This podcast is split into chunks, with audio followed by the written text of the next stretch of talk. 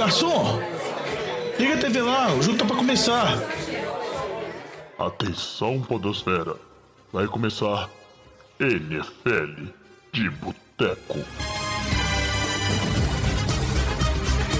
Bem-vindos a mais um NFL de Boteco, seu podcast preferido sobre futebol americano.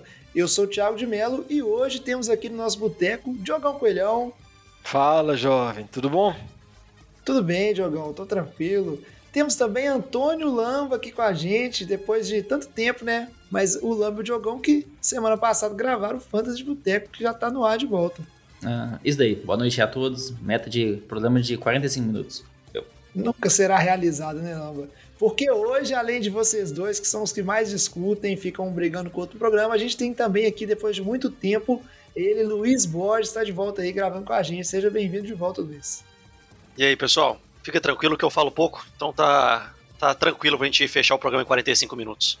Não existe essa coisa. E a verdade, quem tem que definir o tempo que o programa é bom não são vocês, são os nossos ouvintes. Se eu começar a receber um monte de mensagem pedindo para o programa ser mais curto, a gente vai tentar, né? Porque garantir que o programa vai ser mais curto, aí depende muito do assunto. O programa de hoje, ele será sobre aquele preview que a gente sempre faz de todos os times, todas as divisões, e aí hoje a gente fala de FC Leste e Oeste. E obviamente, como acontece sempre quando a gente chega nessa época do ano, o NFL de Boteco também volta a ser semanal, então agora tem programa toda semana, a temporada tá aí um mês, né, para começar a temporada, mais ou menos. Então vão ser quatro programas seguidos falando de todos os times, todas as divisões, e aí começa a temporada e a gente vai estar junto, né, durante toda essa jornada, todo esse ano aí que vai ter muito futebol americano. Quem aí tava com saudade, né? Todos nós. Antes de começar o programa, aqueles recadinhos básicos. O primeiro é que você pode é, ajudar o NFL de Boteco a gente tanto no canal da Twitch, twitch.tv barra NFL de Boteco, ou no Padrim, né, padrim.com.br barra NFL de Boteco, onde você pode fazer sua doação ou pode se inscrever no nosso canal, onde a gente faz nossas lives e ajudar a gente a crescer. Então, só acessar lá né, e, fazer da forma que fica melhor para você, o valor que fica melhor para você também, né? Tem como definir. E aí, outro recado é que a gente está no Anchor, e no Anchor você pode mandar uma mensagem de áudio quem escutou os programas anteriores viu, né? A gente tocando alguns áudios dos ouvintes aqui. Nesse programa, infelizmente, não tem áudio. Vou só mandar um agradecimento pro San Santana, torcedor dos 49ers aí, que mandou um áudio pra gente, só que aí deu algum problema, o áudio estava bem picado e aí não tinha como usar no programa, mas é um recurso muito bacana que vocês ouvintes já começaram a utilizar e tem acrescentado bastante pro programa. Certo? Vou pedir então, antes de a gente começar, só pro Diogão, Diogão, dá um recado aí pro pessoal que quiser mandar mensagem falando qual é a duração ideal, tem que ser mais curto, tem que ser mais longo, ou qualquer outra coisa, reclamação, xingar o Lamba, como é que faz?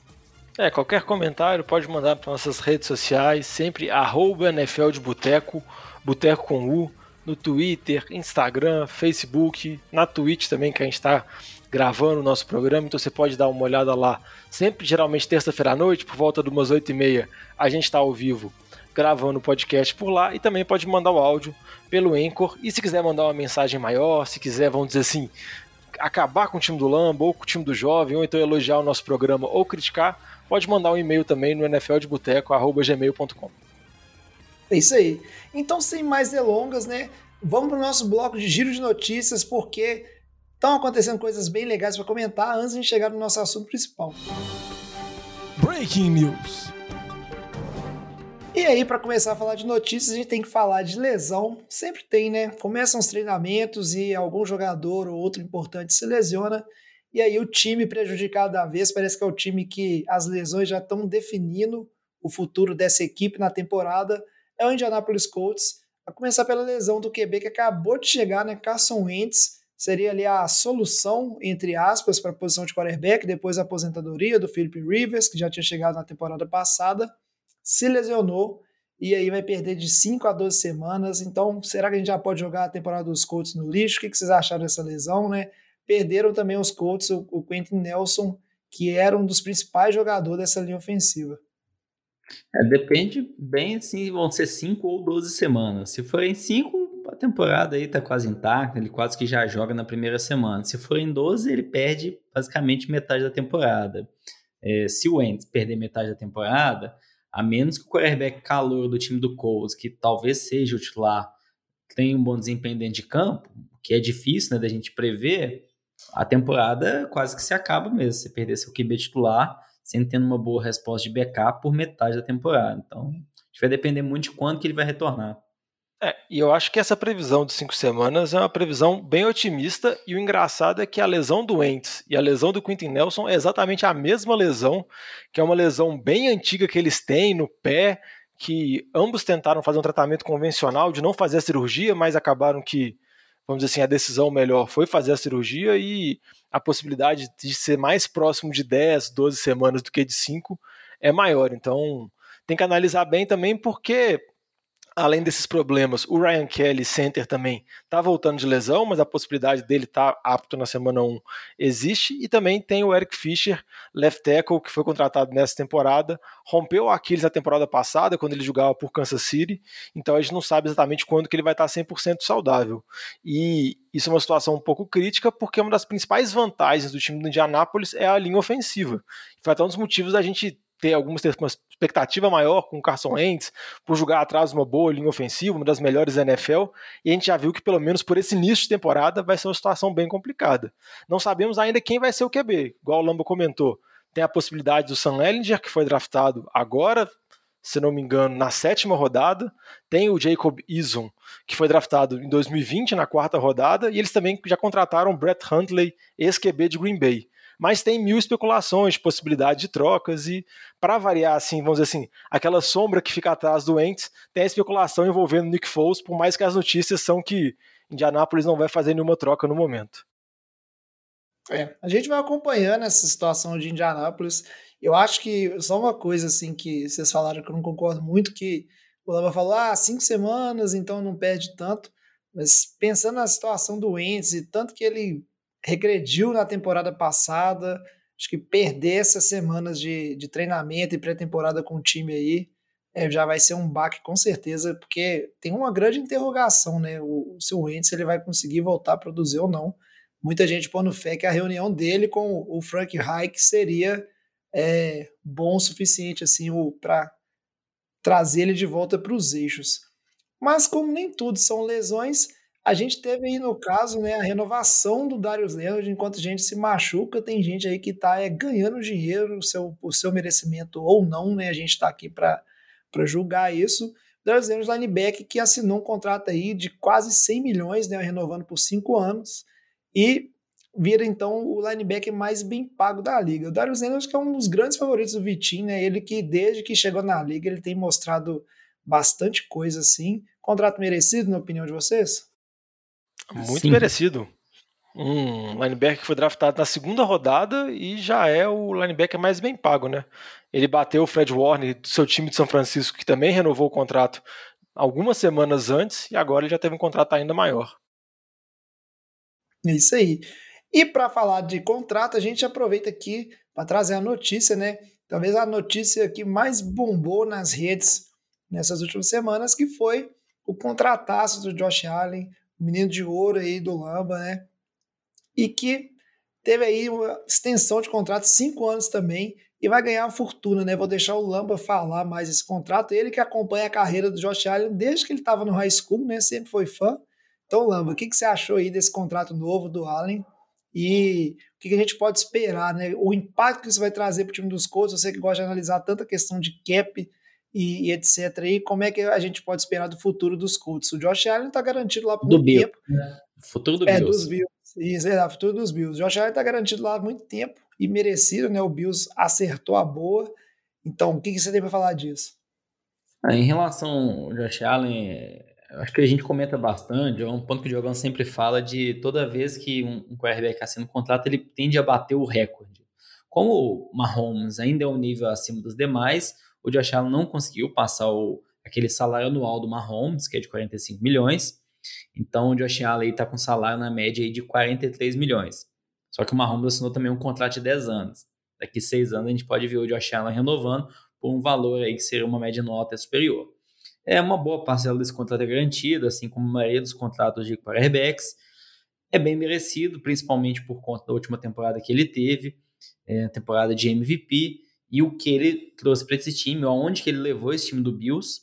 É, hoje é um consenso que esse time é o líder dentro daquela divisão, que é a franquia aí com maior potencial para os próximos anos para ganhar a divisão, para ficar nos playoffs, para ter uma chance Super Bowl. E foi o momento ideal. Assim, o agente do Josh Allen tem muito mérito também que ele acabou de vir essa temporada sensacional e tem algumas conversas, tipo, será que ele vai manter o mesmo desempenho agora em 2021? Então, se talvez deixasse para renovar no final de 2021, poderia ser pior. Então, acho que pegou aí no, no pico do desempenho dele por conta da temporada passada, mas merecidamente também por conta do que ele entregou.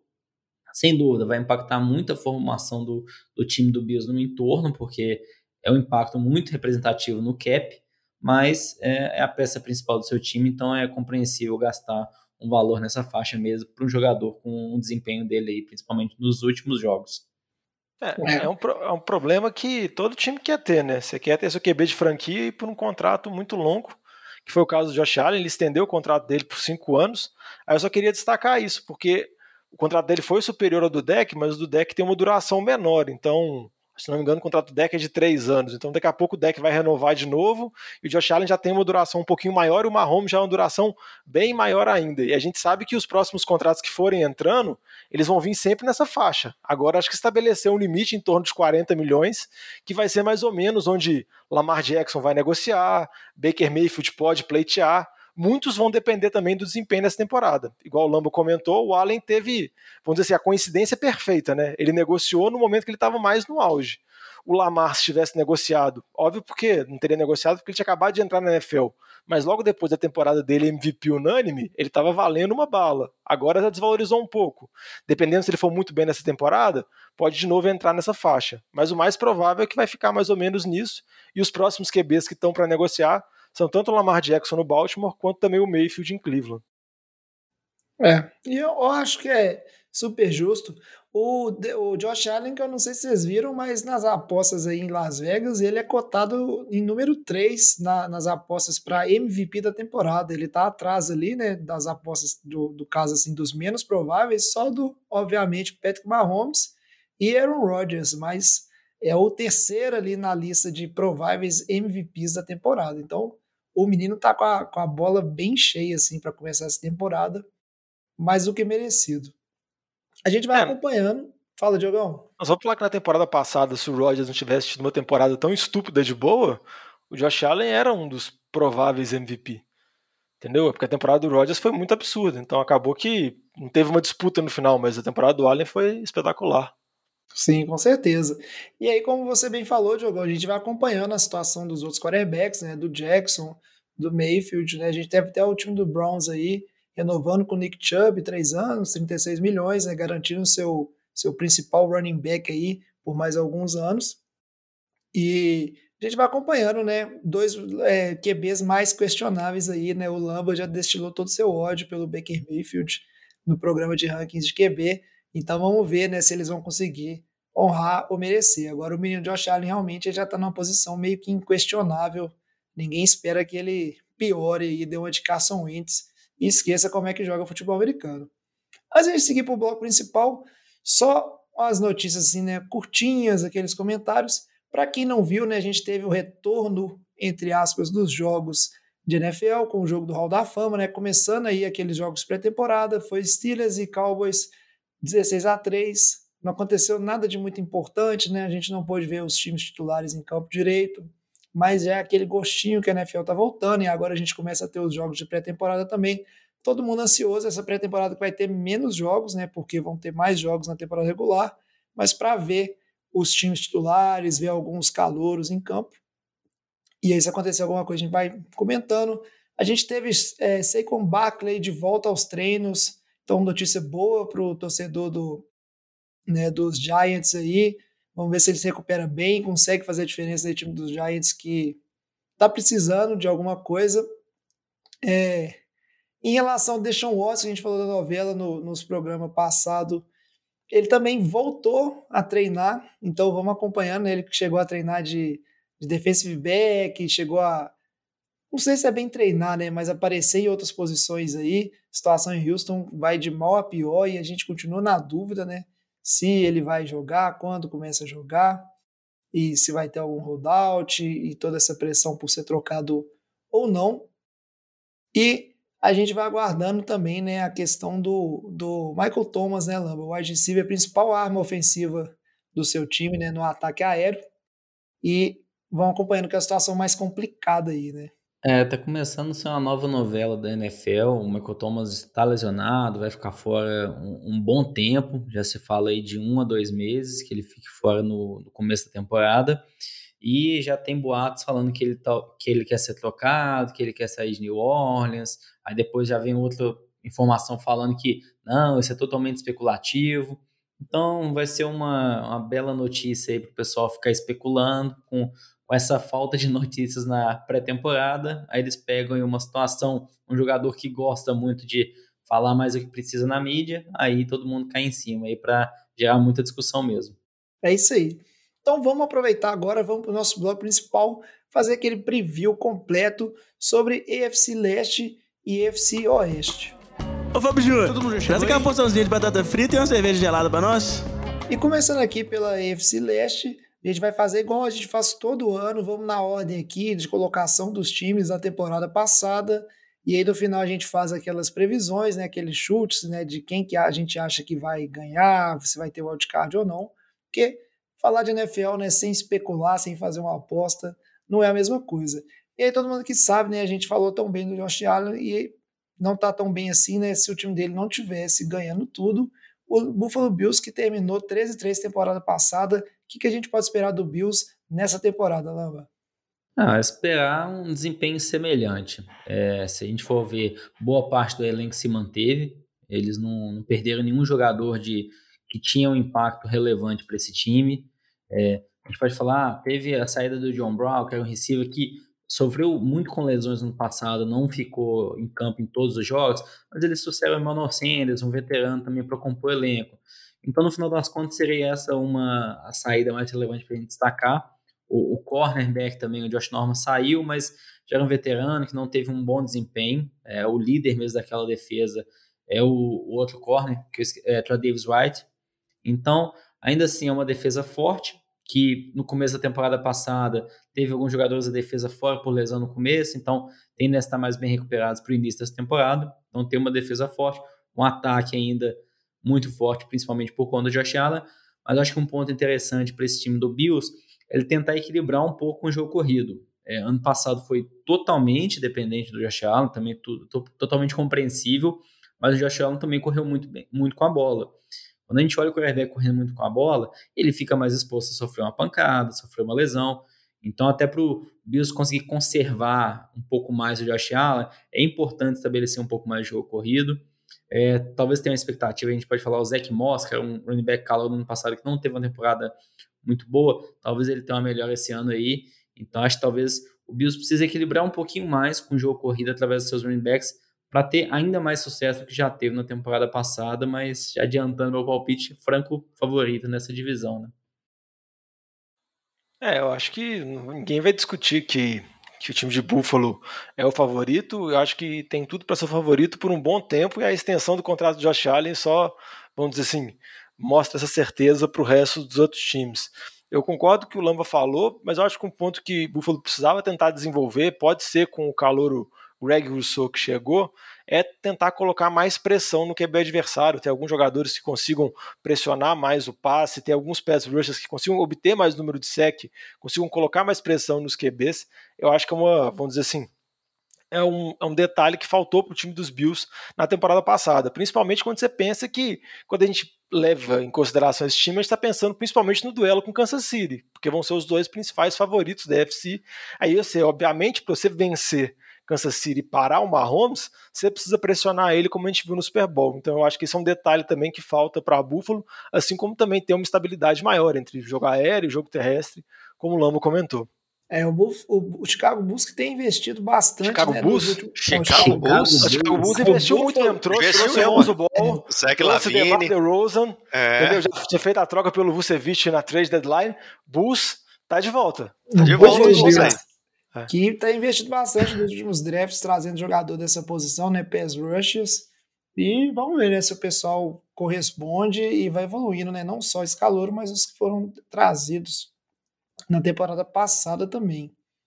Seguindo aqui, a gente tem que falar deles que bateram na trave na temporada passada. Parecia que Miami Dolphins ia conseguir chegar nos playoffs depois de tanto tempo, mas não chegaram, né, Diogão? 10-6, faltou pouquinho.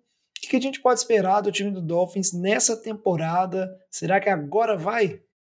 Ah, eu acho que a expectativa é agora vai, né? Então o time conseguiu manter boas peças. O Duzão brasileiro foi mantido lá, ele ainda está jogando por Miami, talvez tenha mais, vamos dizer assim, espaço nessa temporada, mas as principais movimentação de Miami foram a chegada dos recebedores. Foram o Will Fuller, que teve uma temporada muito boa com o Houston antes de ser suspenso por doping, então ele vai perder alguns jogos, mas ele vai retornar no restante da temporada, e também a seleção do Jalen Waddle, recebedor calouro. Eu acho que foram, vamos dizer assim, o principal foco de Miami foi trazer essas peças junto com o Davanta Parker, junto com o Mike Gesicki, Tyren, que está lá, para dar armas e dar condições para o Tua se desenvolver.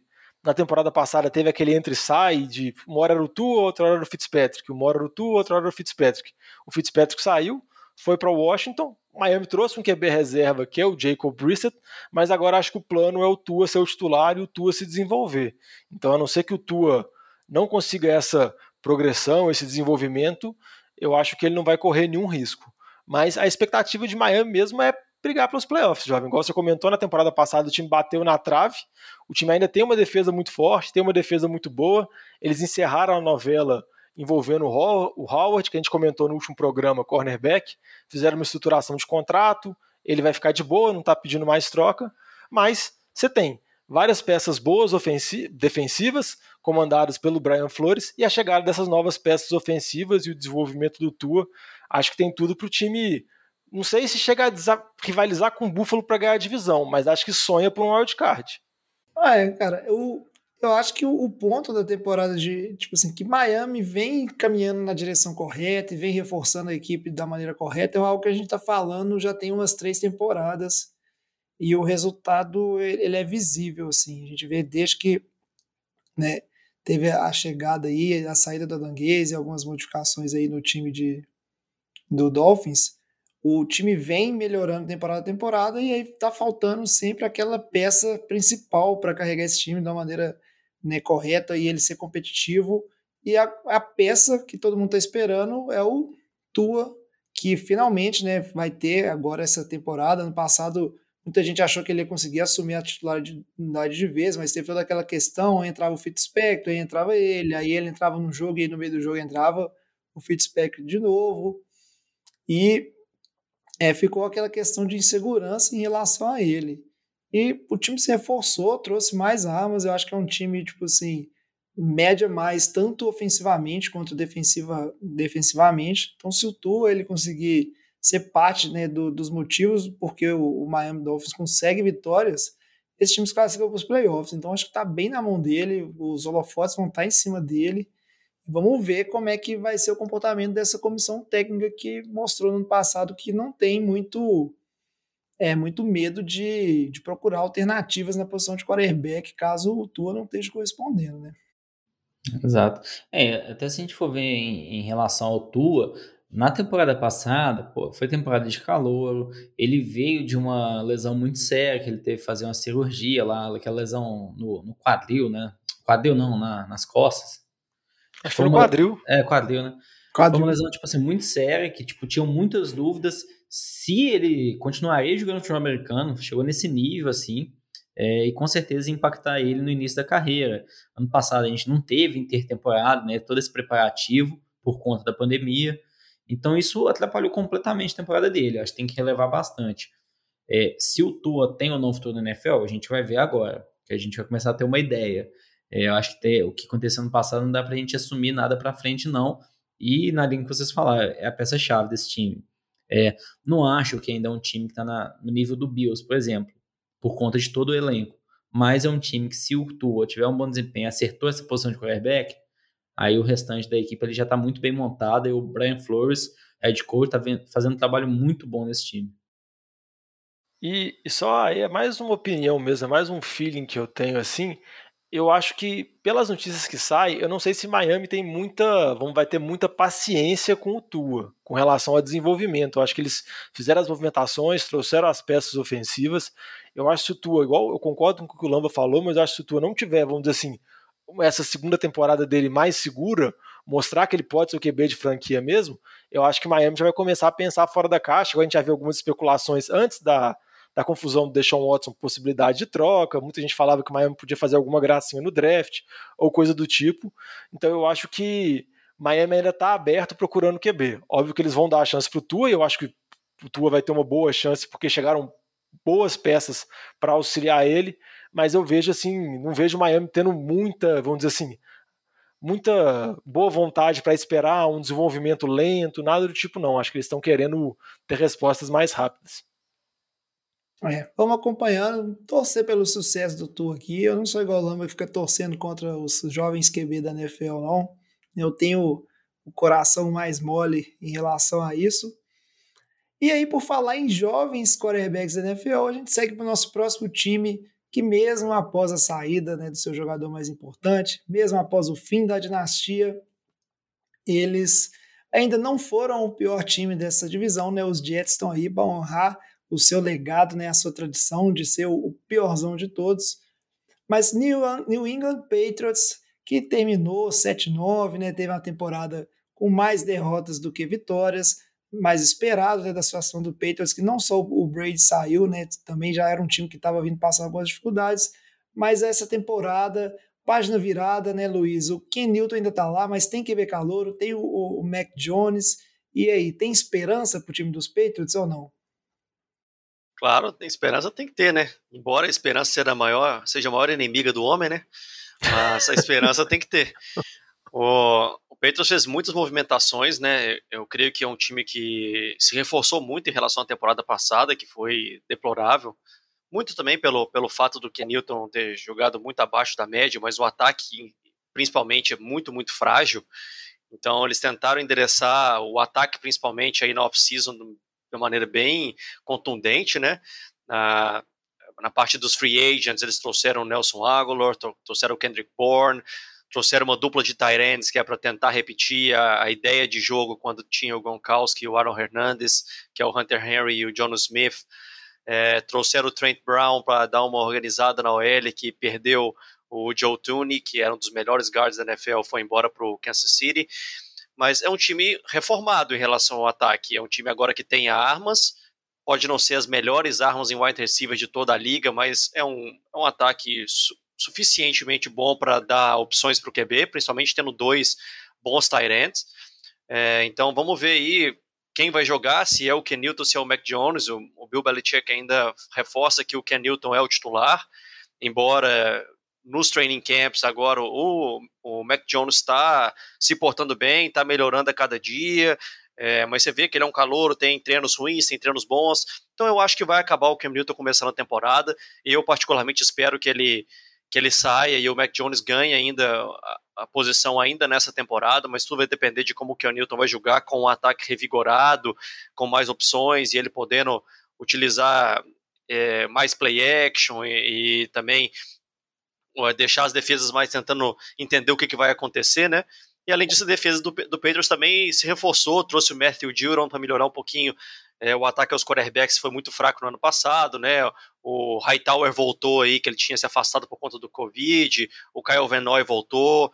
Então, é uma defesa que também que tem tudo para ser um pouco melhor do que foi no ano passado, que tem uma secundária fantástica, mas deixa de desejar no front seven, né? E agora vamos ver se isso vai se organizar. Eu acho que o time tem tudo para ser melhor do que ano passado. É difícil de brigar com o Buffalo pelo primeiro lugar da divisão, mas a vaga no, é, pelo menos no wild card, eu acho que tem uma chance bem positiva nesse ano. É, a chance é bem grande do Patriots pegar uma vaguinha no wild card pelo menos e aí tentar causar uma confusão ali na, na pós-temporada de alguma forma. Silêncio aqui. É, com silêncio, mas muito bem falado. É porque o Luiz falou tudo. Eu acho que em relação ao time dos Patriots, é, é isso. Não dá para falar que o Patriots não melhorou na temporada passada para essa. E acho que na temporada passada, o Luiz falou da esperança aí.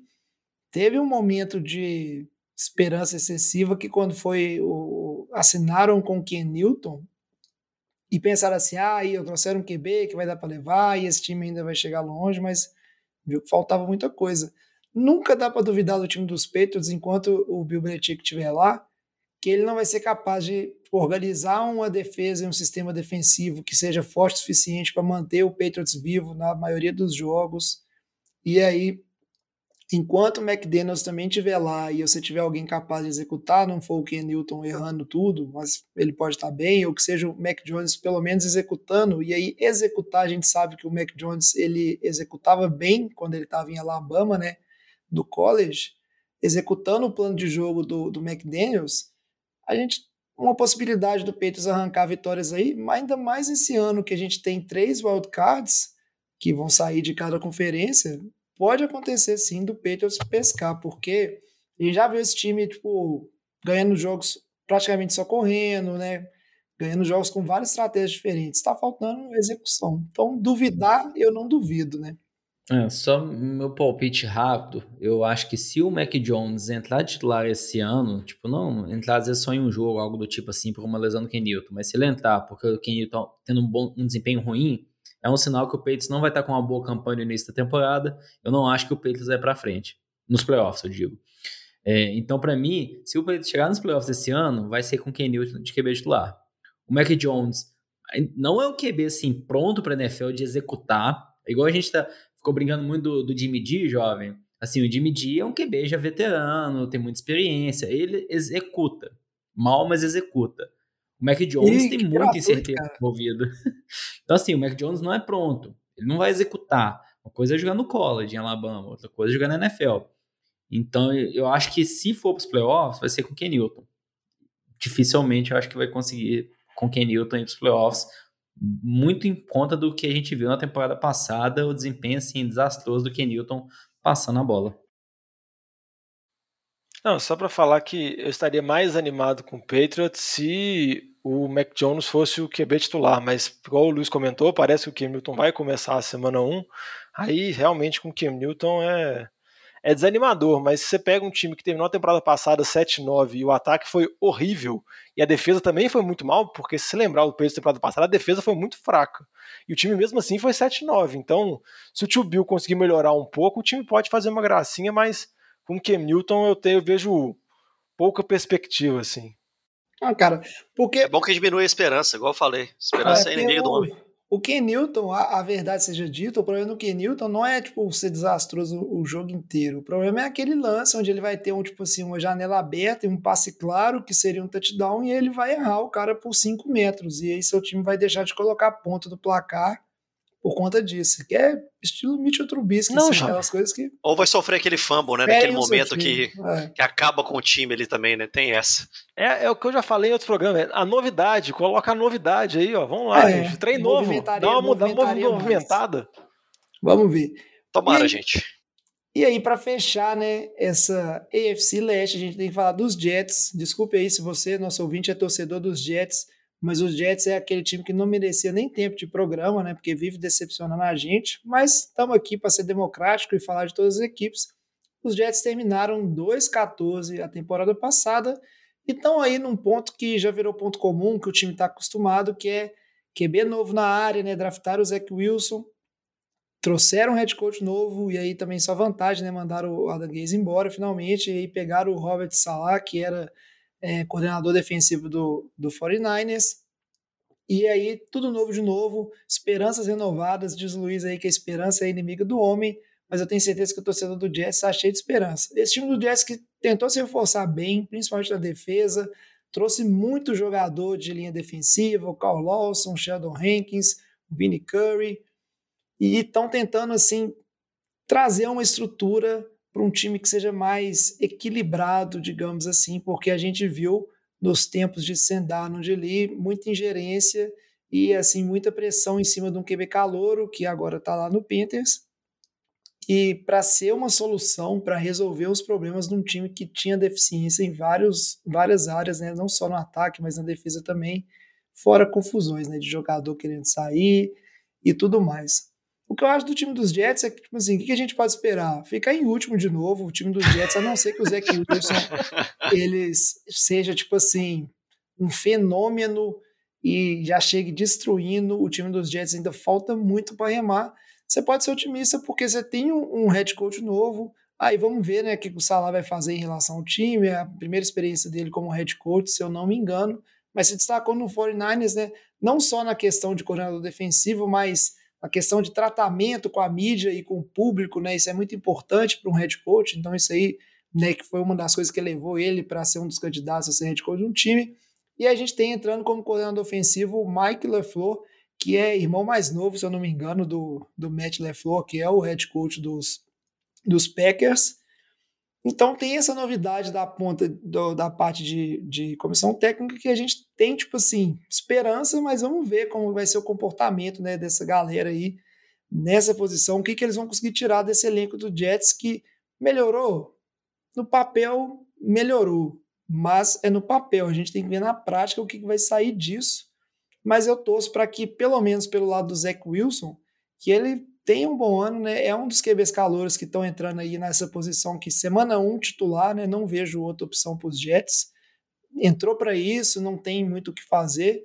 Então espero que ele tenha um, um vamos dizer assim, né? Uma primeira temporada mais tranquila do que o Sam né? Pelo menos conseguindo executar mais, e tendo um time que não coloca né, seu QB calor tão atrás do placar, a ponto de ter que fazer 50 passos por jogo e seja uma um jogo muito desequilibrado, assim, porque isso aí vai prejudicar o desenvolvimento dele. Não, só ia falar para quem disse inicialmente que o Jets não merecia estar no programa, fez um monólogo de quase 5 minutos sobre o Jets. Então... 15 minutos aí, gastei 10 minutos, que mentira, cara. Você tá querendo colocar a culpa do tempo de programa em mim. Eu tô largando não, mas aqui, Só para comentar que eu sei que o Jets sempre decepciona, mas eu admito que nessa temporada eu tô com uma certa esperança pro Jets, porque eu acho que as movimentações foram boas. Eu acho que a, eles acertaram com o Robert Sala.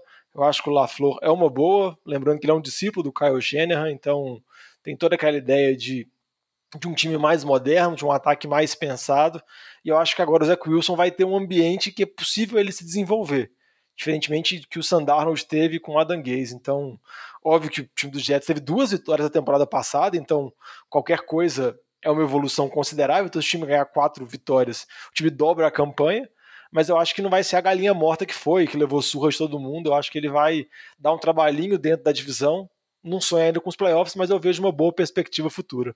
Falamos de Jets e para fechar a EFC Leste, vamos só fazer aquelas apostas rapidinhas, giro de mesa. Começa aí pra gente, Diogão. Quem que ganha essa divisão e tem wildcard ou não tem wildcard? Eu acho que quem ganha essa divisão é Buffalo. E se você me falasse como é que o Jones seria o QB da semana 1, eu apostava no Peitos para dar uma moral, mas como não vai ser, não tem nenhum wildcard. E você, Lamba? É, Bills ganhando a divisão, Miami indo aí como wildcard. Você, Luiz? Bills ganhando a divisão e Patriots naturalmente como wildcard. É isso aí, gostei do, gostei do clubismo, cara. Eu vou manter minhas coerências de outros programas, é Bills que ganha. E Miami vai, porque a gente vai ter aí, né, três wildcards, então tem que colocar wildcard em tudo quanto é lugar, então acho que Miami passa. Com isso a gente fecha a AFC Leste, então vamos aproveitar aqui e vamos falar da AFC Oeste. Esse assunto é bom, hein? Merece mais uma cerveja.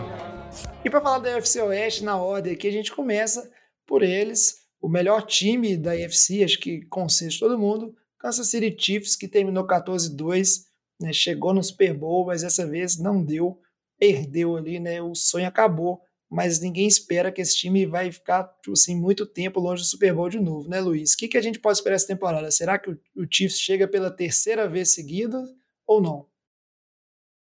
Ué, a possibilidade ela existe não é pequena, né? A gente sabe o quanto é difícil de se manter num altíssimo nível por tanto tempo. O Chiefs, sem dúvida, tem time, mas a gente sabe como a pós-temporada na NFL é complicada, né?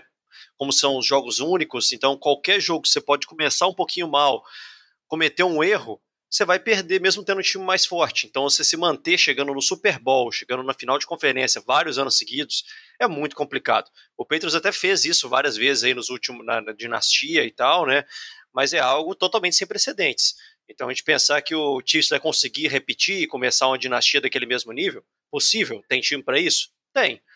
Mas, como eu disse, é, é muito complicado, devido à maneira como funciona a pós-temporada da NFL de jogo único e de todas a, a, o que pode acontecer, todas as adversidades que pos, podem vir a existir, como contusões e tudo mais. É, eles se reforçaram bem em relação à OL, né? Porque foi, vamos dizer assim, o um motivo maior para eles tomarem aquela sova no Super Bowl que foi. Foi uma coisa ridícula, né? A maneira com que o Tampa Bay dominou ali nas trincheiras e ganhou o jogo basicamente por conta daquilo. O ataque de Tampa Bay jogou ok, não precisou de fazer absolutamente nada demais para ganhar um Super Bowl, devido à fraqueza da, da OL do time do Kansas City. Então eles reforçaram bastante, trouxeram o Joe Tooney dos Patriots, trouxeram o Kyle Long, dois é, guards, trouxeram o Londo Brown como tackle. É, então é um time que com certeza vem mais forte no ano passado, eles não perderam nenhuma das grandes é, armas deles. Teve o Sammy Watkins que saiu, mas não é nada ali que eles não conseguem é, se organizar. Eles têm o Michael Hartman, outros jogadores ali que já atuavam quando tinha algum dos, do, dos receivers fora por conta de lesão. Então, Kansas City vem forte, franco favorito para continuar liderando a divisão, um grande favorito para chegar na final de conferência no Super Bowl, sem dúvida, mas garantir que essa chegada vai acontecer, não sei não. Eu torço para que não aconteça. Eu, como torcedor do Patriots, eu torço para que eles percam e mantenham só o Patriots como o time capaz de, de ir contra essas dificuldades todas que a NFL impõe para reduzir a chance de, de existirem hegemonias, vamos dizer assim, né, com todas as regras de draft, as regras de confrontos que existem para e de salary cap também para evitar que existem gran, que existam grandes hegemonias na NFL, né? É, eu, eu concordo com o Luiz tudo que ele falou, assim, a principal mudança de Kansas City foi com relação à linha ofensiva, eles reestruturaram a linha ofensiva completamente por conta dos problemas que tiveram no Super Bowl e por conta das lesões que aconteceram no final da temporada passada. Tem que ver agora como que essa nova linha ofensiva, porque você está mudando três, quatro peças, então tem que ver, vamos dizer assim, como que vai estar tá a organização deles, como que vai estar tá a sincronia deles. Mas é o favorito da divisão, tem Patrick Mahomes, tem Travis Kelce, tem Tyreek Hill, então comandados pelo Andy Reid. Então não tem dúvida nenhuma da força que esse time tem. É um dos principais ataques da NFL e provavelmente, vamos dizer assim, vai ser um dos melhores ataques da liga e vai vencer a divisão. Então não vejo nenhum porém. E vale a pena destacar da defesa, por mais que não seja uma defesa dominante, é uma defesa que tem alguns jogadores que podem fazer a diferença, como o Tyron Matthews, o Chris Jones. São jogadores que têm muito potencial, então eles são responsáveis por fazer uma outra jogada assim decisiva ao longo do jogo. É, verdade seja dita, tá provado que Patrick Mahomes é só mais um ser humano. Se a linha ofensiva não tiver boa e ele não tiver um mínimo de tempo para lançar, não dá para fazer milagre toda hora. Mas é um cara que, assim como o Aaron Rodgers aí, vai estar tá sempre levando seu time longe, por mais que esteja uma carniça, o que não é o caso dos Chiefs, né? Ainda é um time fantástico, muito bom. Seguindo aqui para a segunda posição dessa divisão na temporada passada, a gente teve Las Vegas Raiders, que terminaram ali na meiota 8-8, né? Esse, esse score que a gente nunca mais vai poder repetir, porque agora a quantidade de jogos é ímpar, então não vai ter essa beleza assim, né? De é, 50%, né? O famoso ponto 500. E o Lamba vai contar pra gente o que, que a gente pode esperar do time dos Raiders, que é um dos times mais difíceis de entender o que, que tá tentando fazer todo ano, né? É, desde que o John Gruden chegou lá, é essa incógnita. É, John Gruden, um head coach que assinou um contrato de 10 anos, também trouxeram o general manager o Mike Mayock, Mayoko, o jovem gosta de falar, que é um antigo analista da NFL. Só que a gente até viu uma, uma melhora no time de Oakland do ponto de vista de vitórias nas últimas temporadas. Desde que o John Gruden chegou lá em 2018. Ganhou quatro jogos em 2018, 2019 ganhou sete, ano passado ganhou oito. Então teve uma melhora mas é uma confusão que a gente não consegue entender. Se a gente olhar o draft do ano passado, eles pegaram o Henry Huggs, o wide receiver, o primeiro receiver escolhido no draft, e muito se falava que ele não era o melhor daquela classe. E a gente viu por Justin Jefferson, Sid Lamb, Jared Wood, que o Huggs foi o pior dos quatro aí pelo desempenho. E esse ano, novamente, uma outra surpresa. O, o tackle que eles pegaram, o Alex Leatherwood, ninguém esperava que ele ia ser uma escolha ali no top 20 do draft, mas foi lá John Gruden, Matt Mayock, escolheram novamente uma, uma escolha muito questionável. Então, com isso, a gente fica nessa dúvida o quanto que eles estão talvez tentando inovar demais, arriscar demais e não está dando certo. É, sempre a gente fica na dúvida, será que o Derek é o QB dessa franquia mesmo?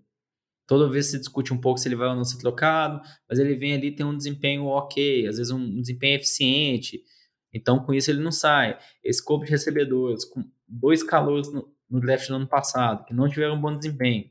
Aí você pega na free o que, que eles fazem agora? Traz a John Brown, Willis Smith, traz dois, dois veteranos.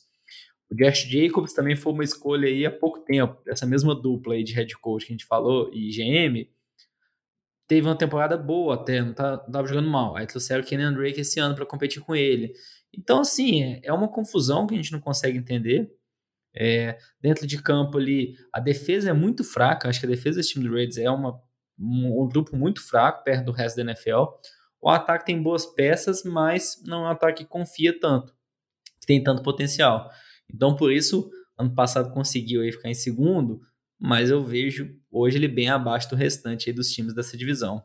Até porque é um segundo super fraco, né? 8-8 é tipo assim, é o segundo porque o resto foi pior, mas não é um score que garante nada, né? Não chegou nem a fazer cosquinha em wildcard.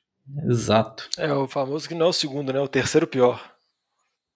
então, mas o que eu ia comentar do Lambo, que eu acho que o principal ponto de questionamento que a gente tem, pode ter para o ataque, o principal ponto de dúvida, é que nas últimas temporadas o time do Raiders era um time que tinha uma linha ofensiva muito forte.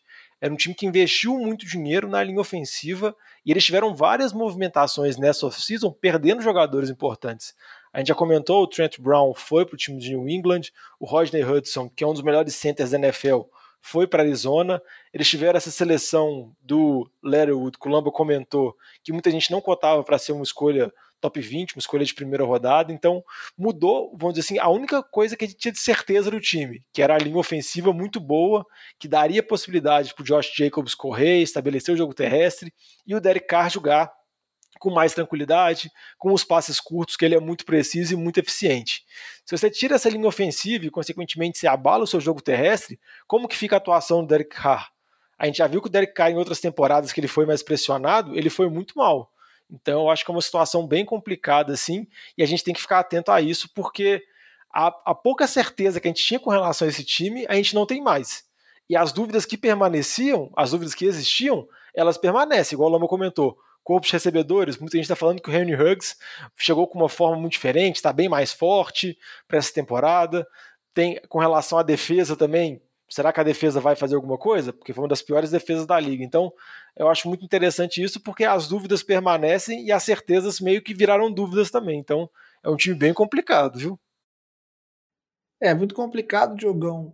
Fora o problema que você tem de um projeto extremamente longo, né? Porque se não fosse esse contratão de 10 anos aí do John Gruden, provavelmente já estaria acontecendo uma transição nessa equipe de comissão técnica ou, ou tipo, alguma coisa para tentar movimentar, fazer essa, punir, né? Ou mudar essa falta de resultado nesses últimos anos. E tão presa aí, a gente não vai ver é, essa coisa sair desse lugar, na minha opinião. Seguindo para o terceiro time, que aí é o time do coração do Diogão, apesar que ele não gosta de admitir, a gente tem o Los Angeles Chargers, um time que empolgou na temporada passada. Por quê? QB calouro, né? Um QB calouro indo bem, sempre empolga. E aí não foi, tipo assim, diferente para os Chargers que tiveram o Justin Herbert como o destaque aí, né? Calor ofensivo do ano, encantando a todos com a sua capacidade, belos passes, apesar que o time dos Chargers terminou 7-9 e perdendo vários jogos no finalzinho, né? Entregando a paçoca, virou uma das características desse time na temporada passada. Essa temporada, Jogão, os Chargers vêm forte, vêm competitivo no segundo ano do Herbert. Aprenderam a não entregar a paçoca ou não? Seu time do coração não tem jeito, é, de, é assim mesmo, entrega a paçoca, rema, rema e morre na praia. Ô, jovem, é uma assinatura dos Chargers. Muita gente culpava San Diego por conta disso, por causa das paçocadas lá. O time mudou para Los Angeles e continuou da mesma forma. Assim. Na temporada passada, o time teve todos os problemas característicos dos Chargers. Problemas com lesão em alguns jogadores chaves, no caso, Derwin James não jogou nenhum jogo. Várias derrotas vergonhosas e viradas absurdas que o time teve nas últimas campanhas. Então você pega uma temporada do Justin Herbert que foi muito boa e ele nem começou como titular, o Tyrod Taylor começou como QB titular, só que teve aquela situação que ele teve o pulmão perfurado para fazer um exame, aquela situação meio estranha, o Herbert foi alçado a ser titular, vamos dizer assim, em cima da hora e foi muito bem, teve uma temporada muito boa mas o Chargers não conseguiu assim ter uma campanha firme. O time chegou a liderar vários jogos, chegou a liderar um jogo contra o Saints fora de casa, mas depois tomou a virada. Então, não dá para ter muita expectativa, não. Óbvio que a expectativa é o Herbert poder desenvolver, é o Herbert poder melhorar ainda, que eu acho que também tem que ter uma expectativa um pouco realista, porque se você pensar que uma curva ascendente ele não vai virar um melhor QB da NFL, porque obviamente agora tem mais fita com ele, ele vai ser, vamos dizer assim, mais estudado, então a gente pode ver alguma estabilização com relação ao nível. E outra expectativa também é com relação à chegada da comissão técnica, o Brandon Staley, que foi coordenador de defesa do Rams e foi um dos principais coordenadores de defesa da temporada passada, chega agora para assumir o time do Chargers, então ele mudou entre os times de Los Angeles e a gente tem essa expectativa, né, de se o Derwin James conseguir ficar saudável, se o Bossa conseguir uma temporada inteira saudável, a gente sabe que essa defesa tem bons potenciais. E a gente sabe que esse ataque pode funcionar bem com as peças que tem.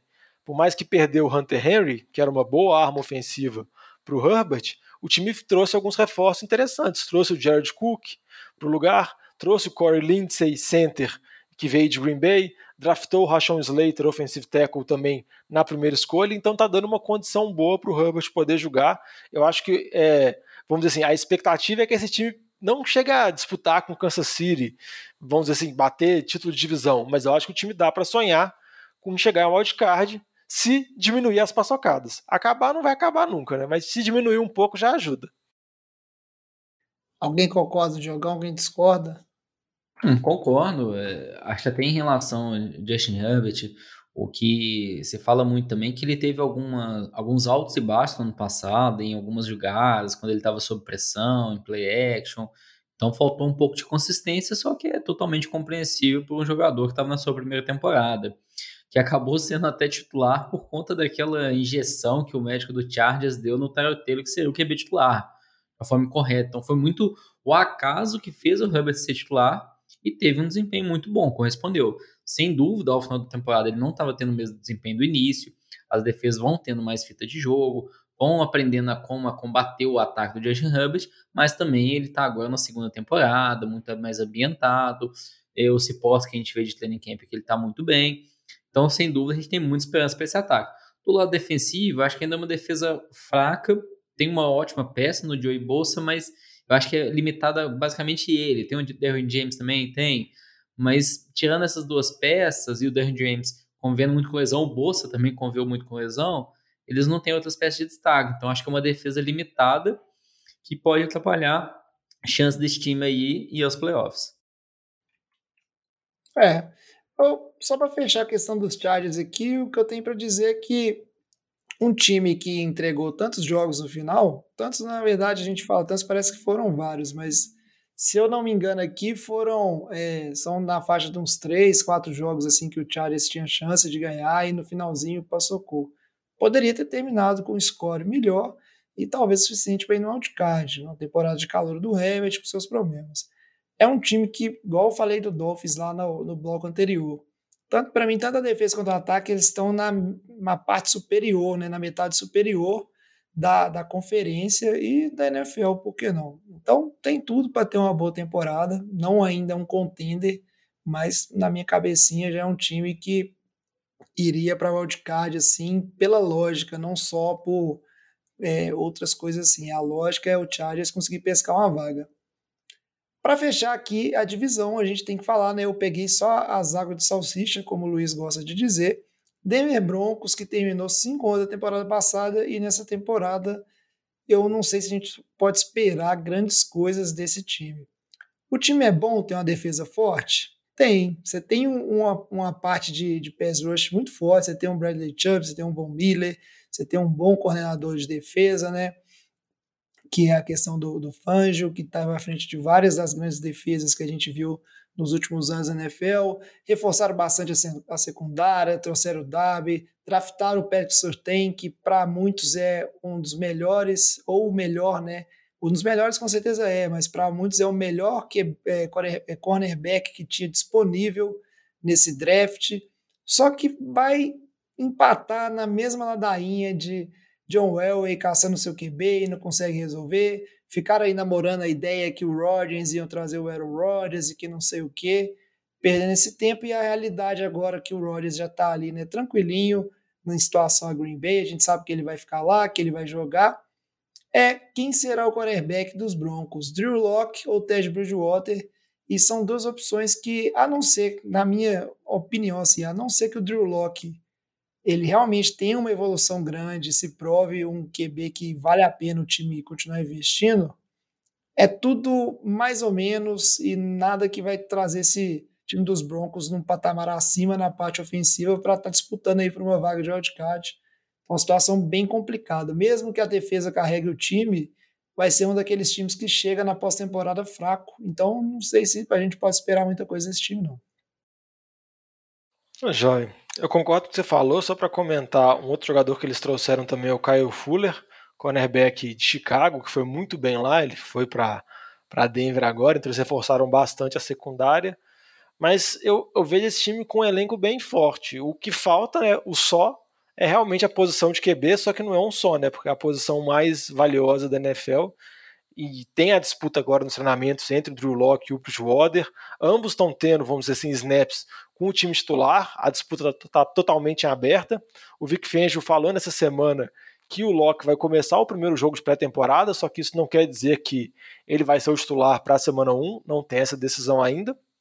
Eu, sinceramente, assim, se fosse para dar um chute, eu apostaria no Bridgewater, porque eu acho que ele é, ele é mais seguro, ele não vai, vamos dizer assim, prejudicar tanto seu time igual o Drew Locke possa acontecer, por mais que o Drew Locke possa ser mais novo, possa ter um potencial.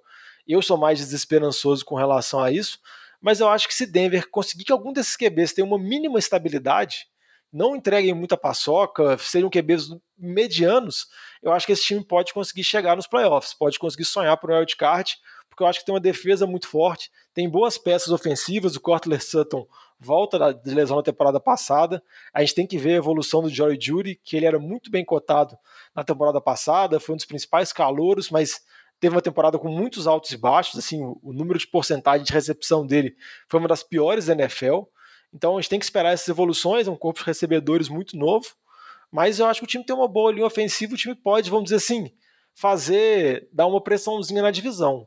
Acho que o ponto principal é mais com relação a essa posição de QB, que realmente é muito complicada. A gente tem que ver quem vai ser o QB titular deles.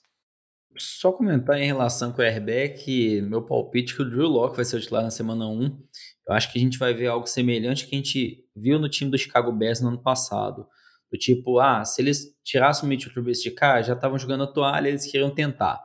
Eu acho que é algo semelhante aqui com o time de Denver. Eles querem ter uma esperança que talvez o Drew Locke seja a resposta para esse time que eles sabem que o Bridgewater pode compor. É um QB ali mediano, é seguro, não vai entregar a bola, mas não tem tanto potencial.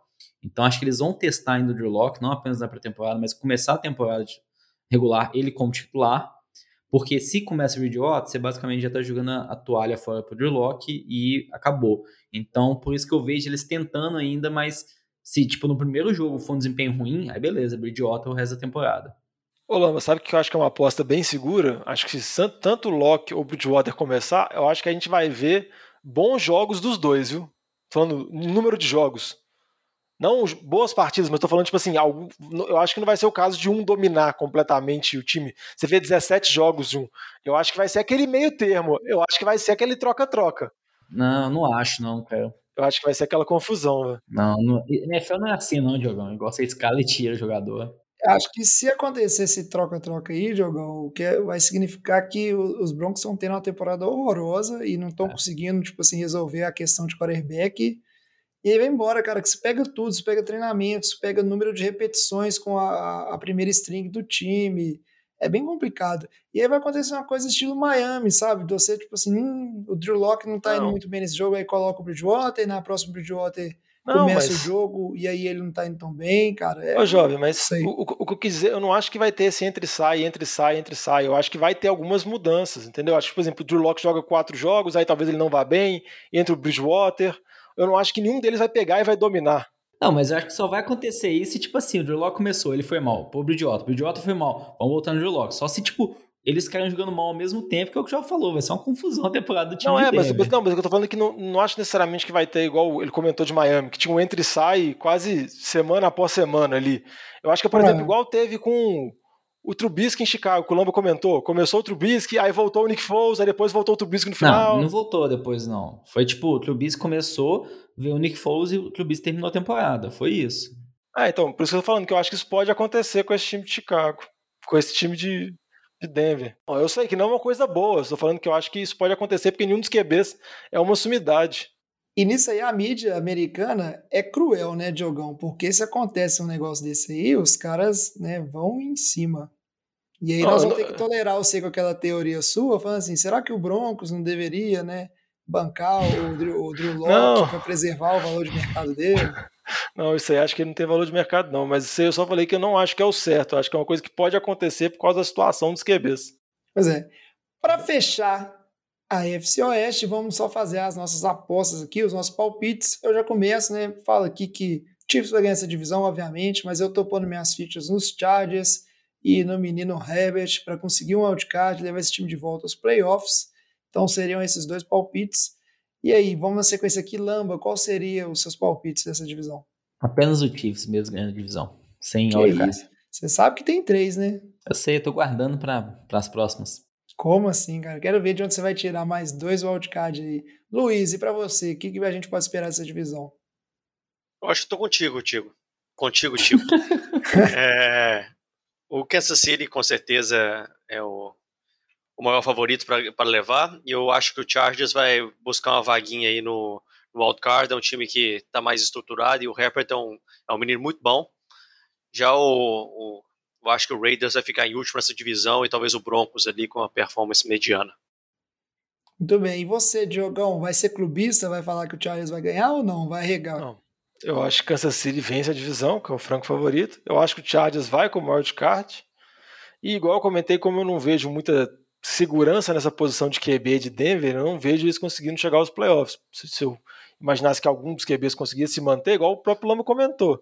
Se você tiver um- uma temporada de 17 jogos do Drew Locke, quer dizer que ele foi bem. Ou o Bridgewater quer dizer que ele foi bem. Mas eu não vejo isso, então eu acho que vai Charger e Kansas City mesmo e, e o time do Raiders é piorzinho. Coitado do Raiders, a gente nem fala deles, Ninguém nem bem mal. né? Tristeza. Mas é isso então, a gente fecha aí essa análise nesse preview FC Leste-Oeste.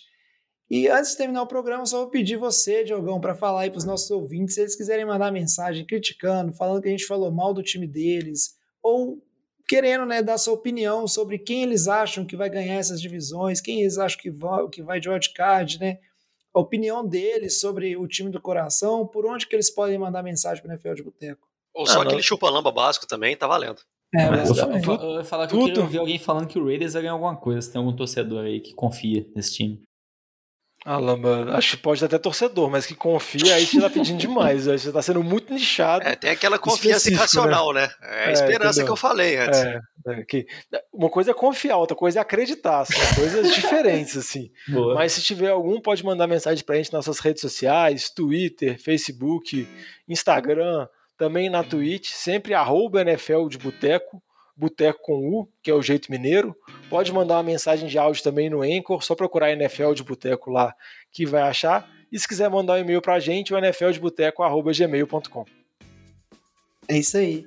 A gente espera a mensagem de vocês, então, criticando, dando a sua opinião sobre essas divisões. Na semana que vem, agora o NFL de Boteco, lembrando, é semanal, a gente volta fechando a Conferência Americana para falar de AFC Norte e Sul. E vale lembrar aqui também que o Fantasy de Boteco, o programa do NFL de Boteco exclusivo sobre Fantasy, ele já está de volta, ele está no ar.